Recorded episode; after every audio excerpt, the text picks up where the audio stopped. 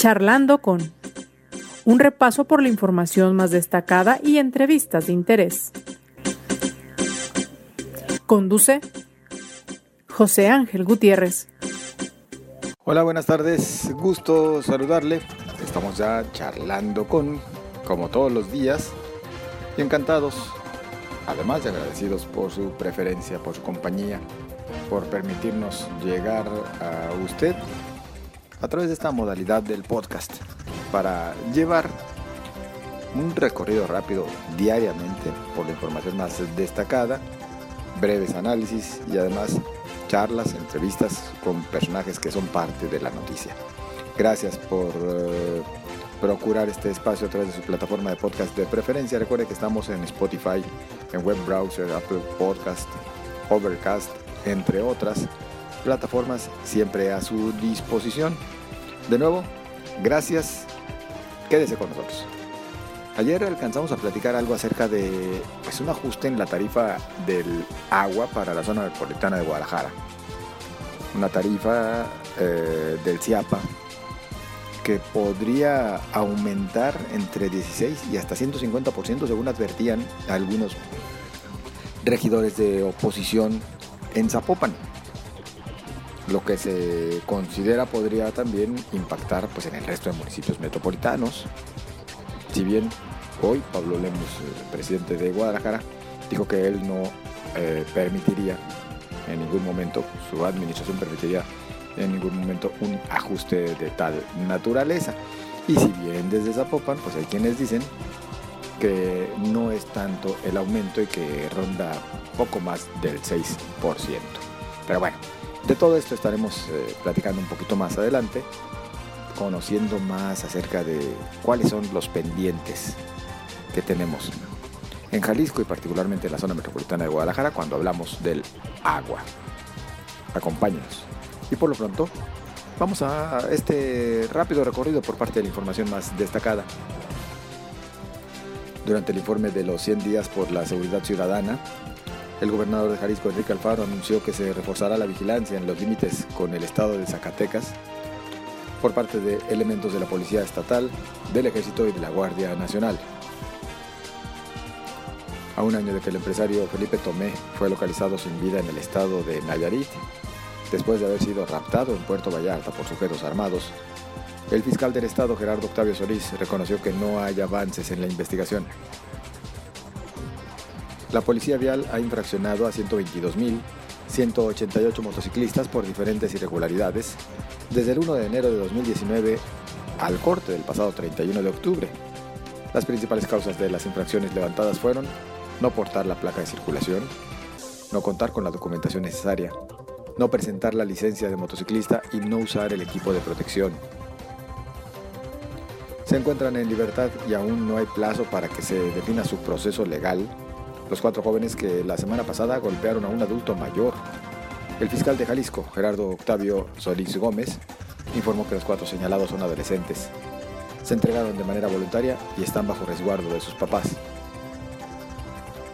En la glosa del tercer informe de gobierno, está en el Congreso del Estado, al ser cuestionada en torno a, a presuntos acarreos de funcionarios públicos para que participen en la consulta sobre el pacto fiscal, la titular de la Secretaría de Participación Ciudadana, Margarita Sierra, desestimó tales acusaciones y afirmó que no se han hecho dichos acarreos. El aumento de 6.7% en la tarifa del servicio de agua potable se aplicará en Guadalajara, Zapopan, Tonalá y Tlaquepaque a partir del próximo año, aclaró el director del CIAPA Carlos Torres, quien indicó que esta alza la contempla la ley de ingresos que analiza el Congreso del Estado. Destacó que con este aumento se estima una recaudación extra de 400 millones de pesos. En esta ocasión, la caminata y protesta que realiza la Universidad de Guadalajara en defensa del presupuesto del Museo Ambiental concluyó en Palacio de Gobierno y en el Congreso del Estado y no en Casa Jalisco como en otras ocasiones. Esta vez la preparatoria 16 realizó la caminata y entregó 3.584 firmas. En la información nacional, la inflación de México se aceleró en la primera quincena de noviembre por arriba de lo esperado. Es decir, de acuerdo con datos del INEGI, el índice nacional de precios al consumidor avanzó 7.5%, comparado con el 6.3% registrado en octubre. Se trata de su registro más alto desde abril de 2001. Será la subsecretaria de Hacienda Victoria Rodríguez la nueva propuesta del presidente Andrés Manuel López Obrador para ocupar la presidencia, la gubernatura del Banco de México. Parte de la información más destacada. Le invito a usted a que nos acompañe y le invito a que nos haga llegar sus comentarios a la orden en las redes sociales, en Twitter, arroba José Ángel GTZ, en Facebook, la fanpage José Ángel Gutiérrez. Le dejo la pregunta. ¿Qué opina respecto a la operación del organismo operador del agua si es que usted vive en la zona metropolitana de Guadalajara? Y bueno, es que todo esto también se está dando en un contexto en el que hoy nada menos el gobernador Enrique Alfaro anunciaba con bombo y platillo y como una buena noticia el que se integraba también a los servicios del CIAPA el municipio de El Salto. Aquí con muchas dudas e inquietudes, ¿eh? porque si se habla de que no hay agua suficiente y siguen integrando al CIAPA a más municipios, ¿cuál podrá ser la situación? Y más cuando se trata de uno que muestra importante rezago en este tipo de servicios básicos. El Salto carece en muchas de sus colonias de los servicios básicos indispensables en varias de ellas no tiene ni siquiera tubería. En otras tantas el agua apenas se logra suministrar dos veces por semana, dos días a la semana, imagínese usted. Pero luego nos vamos también a los otros temas. En la ciudad, en Guadalajara y en general en todo México, el desperdicio de agua es terrible. Hay un consumo exagerado que rebasa por mucho las recomendaciones internacionales para el consumo per cápita. Las redes de distribución son obsoletas y existe también mucha pérdida de líquido antes de que siquiera llegue a la llave de casa de usted. La calidad del agua, bueno, qué decir. Ante toda esta situación, pues vaya que mucho hay por comentar, ¿no lo cree? Y es de lo que iniciamos ya nuestra charla de hoy. Y para abundar en la materia, nosotros agradecemos el que nos acompaña al teléfono el presidente del Observatorio Ciudadano del Agua, Juan Guillermo Márquez. Muchas gracias por acompañarnos. ¿Qué tal? Buenas tardes. Buenas tardes, José Ángel. Buenas tardes al teleauditorio. Pues muchas gracias por acompañarnos. Híjole, ¿por dónde comenzar? En realidad, eh, en este momento la preocupación particularmente para quienes habitan en la zona metropolitana de Guadalajara, es de cuánto va a ser el aumento en la tarifa del agua después de que se conoció el caso de Zapopan, que según la oposición podría ser en términos reales de entre 16 y hasta 150%. El CIAPA viene planteando a los ayuntamientos un aumento así general de 6.7%, pero me gustaría empezar, sí, por el tema de la tarifa, pero que tenemos que llegar también a otros aspectos respecto a suficiencia, calidad, eh, etcétera, etcétera, en lo que al agua refiere, eh, Juan Guillermo. Mm, pues sí, es, es, muy importante comenzar por ahí, sobre todo, eh, yo he estado escuchando mucho una afirmación eh, que lo hacen los que de alguna manera conocen o se conocen como el cártel del agua. Ellos dicen eh, es que no se paga lo suficiente por el agua, eh, este, por eso lo desperdicia la gente porque el precio es bajo. Pero entonces ahí debemos preguntarnos qué sería suficiente y en relación a qué, porque por ejemplo, con estos incrementos que se comentaron, habría que conocer los detalles de los documentos, pues, con precios que estarían en algunos casos a 75 pesos por metro cúbico. Eso, por ejemplo, lo encontramos que es muchísimo más caro que, que en España, por ejemplo, que está en un 88 euros por metro cúbico, pero un agua que se puede beber directamente de la llave. Acá está muy lejos, muchísimo, muy lejos de esto. Entonces, ¿comparados con qué? O sea, si lo comparamos con, con otros eh, eh, países como Irlanda, pues ellos pagan como 1,20 euros por, por este metro cúbico y un agua que puede beberse también de la llave. Y el otro aspecto, eh, la cuestión de costos o pagos por metro cúbico, sobre todo en la Unión Europea, está en función también y relacionado con el, ingreso de las personas y de las familias. La, UNESCO recomienda que no se pague más allá del 2% del ingreso familiar para tener agua potable. Y, lo que se está escuchando y, los y sobre todo con los ajustes, eso se aleja muchísimo. Entonces, yo creo que eh, eh, no se puede justificar el que se aumente más eh, encubriendo ineficiencias que pudiera tener eh, con mucha probabilidad el, el CIAPA. Se tendrá que revisar, estructurar y conocer verdaderamente los costos, pero sobre todo con una tendencia a compararnos con ciudades eh, y con países que están haciendo las cosas bien en términos generales, porque, por ejemplo, en el caso de, Italia, que, está alrededor de, de 2 euros el metro cúbico, tienen un problema semejante al nuestro en cuanto a fugas. Incluso se menciona un poco mayor en porcentaje, cercano al 50% en fugas. Entonces, no es que sean organismos que son muy eficientes en todo sentido, pues, porque traen un talón de Aquiles ahí con las fugas, como lo trae el propio Chiapa. Pero aquí vemos que además de, esos problemas, de que no se ha renovado la tubería, que ya está obsoleta, eh, que en buena medida produce fugas, pues eh, los costos se van acercando a lo que serían países de primer mundo, eh, con la diferencia de que en muchos de esos países el salario mínimo es quizás cinco o seis veces mayor que el que tenemos en México. Entonces yo creo que tenemos que centrar un poco la atención en, esos aspectos. Hablaríamos entonces, por ejemplo, de que eh, estamos pagando en el caso actual y lo que pudiese venir a futuro por ineficiencias? Sí, muy probablemente.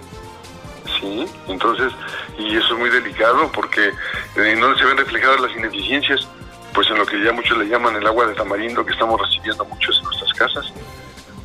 ¿Verdad? En este tenor también tendríamos que voltear a otro factor, el costo del agua que se tiene en la zona metropolitana de Guadalajara pues tiene relación directa también con una eh, estructura burocrática obesa, cara. Ya no voy a mencionar lo de ineficiente porque creo que también queda por demás entendido dentro del propio CEAPA, ¿no? Es decir, es un organismo obeso por lo que refiere a, la cantidad de personal y el nivel de los sueldos. Sí, sí, se ha considerado pues eh, en esa clasificación entonces es, urgente eh, una, revisión, pero sobre todo eh, una, democratización, por decirlo de alguna manera, eh, que los aparentes ciudadanos que están participando en, la determinación de tarifas, pues que sean verdaderamente ciudadanos y no gente a modo que solamente está palomeando y dando un aval a algo que no se le debería estar dando.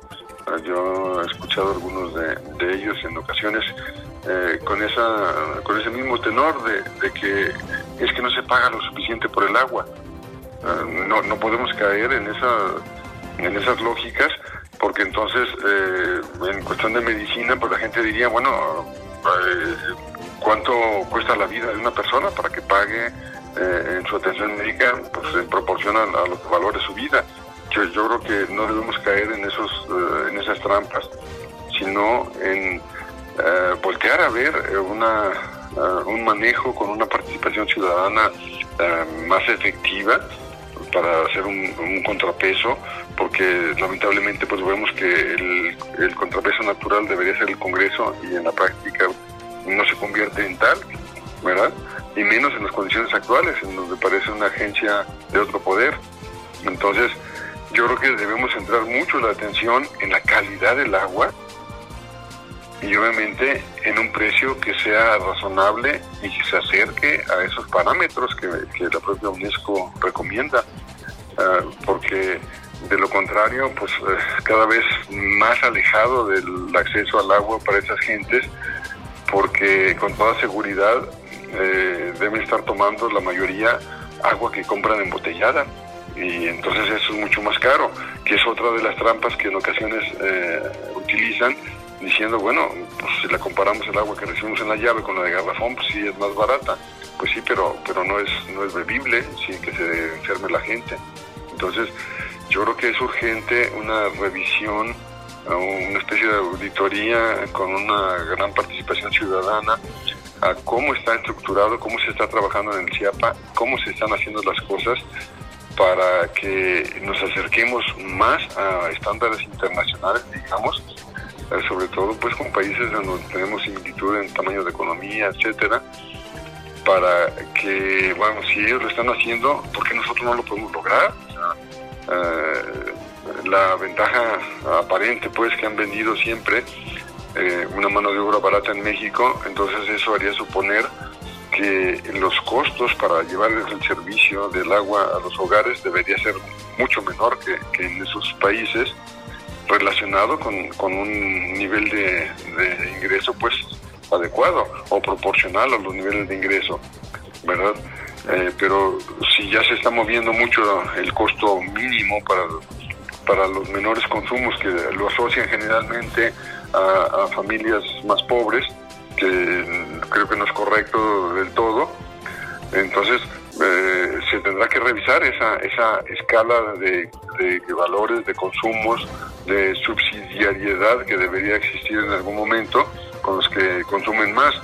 Eh, otra, eh, digamos, práctica que echa por tierra la teoría de que quien pague más va a consumir menos agua, pues un ejemplo muy, muy claro es, Dinamarca, que tiene altos consumos, digamos, cercanos a los 160 metros cúbicos por habitante y que cuesta algo así como 9,40 euros. O sea, es muy costoso en ese país y, no por eso se consume menos. Eh, que también está relacionado un tanto con el poder adquisitivo de la gente, pues, ¿verdad? Pero no, no es verdad el que cobrar más va a permitir que se consuma menos agua eso está asociado con otros factores. Claro, y que además tendría que haber una nueva cultura del agua, que es la que en la que tendrían que estarse enfocando las autoridades y no nada más estar pensando en aumentos en la tarifa o inclusive, perdón, en la sola búsqueda de nuevas fuentes, fuentes de abastecimiento que en los últimos días hemos comentado bastante a propósito del tema del zapotillo. Así es, sí, se, tiene que dar una sacudida, eh, comenzando pues con impulsar una, como dices, una buena, una nueva cultura del agua y este, una gestión integral del agua, ¿verdad? Claro. Porque no, no se puede ver los grandes proyectos como la única solución, porque no lo van a hacer, o sea, no lo son ya de entrada y menos de cara a futuro. O sea, la solución a futuro y asociada con el cambio climático son los acuíferos, definitivamente, y eso no se está atendiendo. Se, está eh, contaminando los acuíferos y se está impermeabilizando o evitando la infiltración, en muchos casos, en las zonas de recarga de los acuíferos, sobre todo en el área metropolitana. Entonces, yo creo que eh, se necesita una sacudida fuerte en ese sentido, eficientar las dependencias, auditándolas, mejorando la eficiencia, capacitando mejor a la gente que participa en ellas, sobre todo los operadores. Eh, yo creo que los sistemas eh, automatizados, administrativos, nos permiten, eh, yo no hablaría de despedir gente, sino de reubicar o eficientar mucho más el número de personas que están en esas áreas administrativas y atender mejor las áreas operativas también. Juan Guillermo Márquez, director del Observatorio Ciudadano para la Gestión Integral del Agua. Eh, ya el tema de la suficiencia del líquido, por lo menos en el papel, queda resuelto con lo que se concluyó respecto a la presa del Zapotillo y de cómo se dice dentro de dos años ya estará abasteciendo 3 metros cúbicos eh, por segundo adicionales para la zona metropolitana?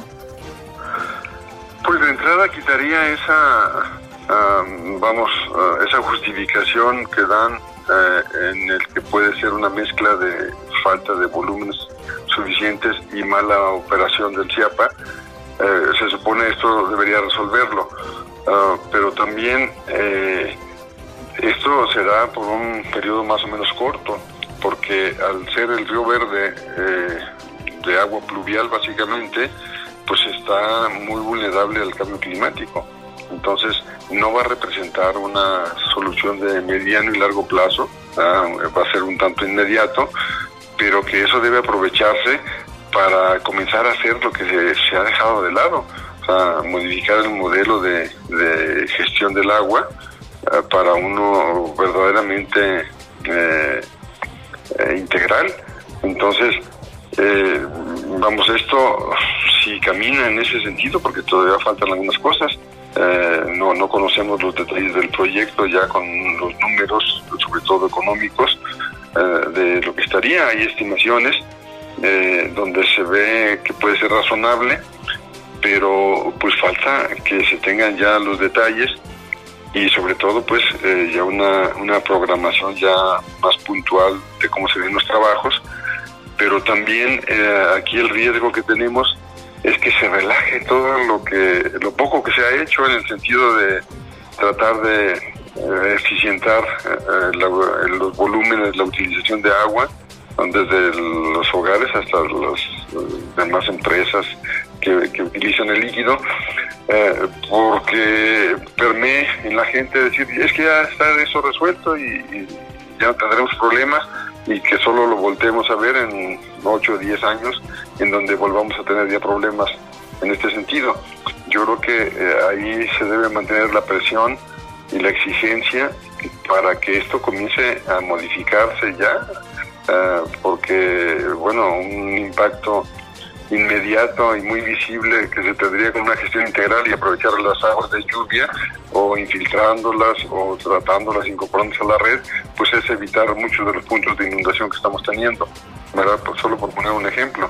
Entonces, el tema de la reutilización del agua tiene que atenderse y ahí hay un problema adicional eh, que las plantas tratadoras eh, con la norma laxa que se ha modificado ahora y que aumenta la exigencia, pues obviamente si antes no cumplían, eh, ahora menos cumplirían. O sea, tiene que reconvertirse todo eso y sobre todo con un plan ya de reutilización de agua. No podemos tener agua de un solo uso de manera indefinida.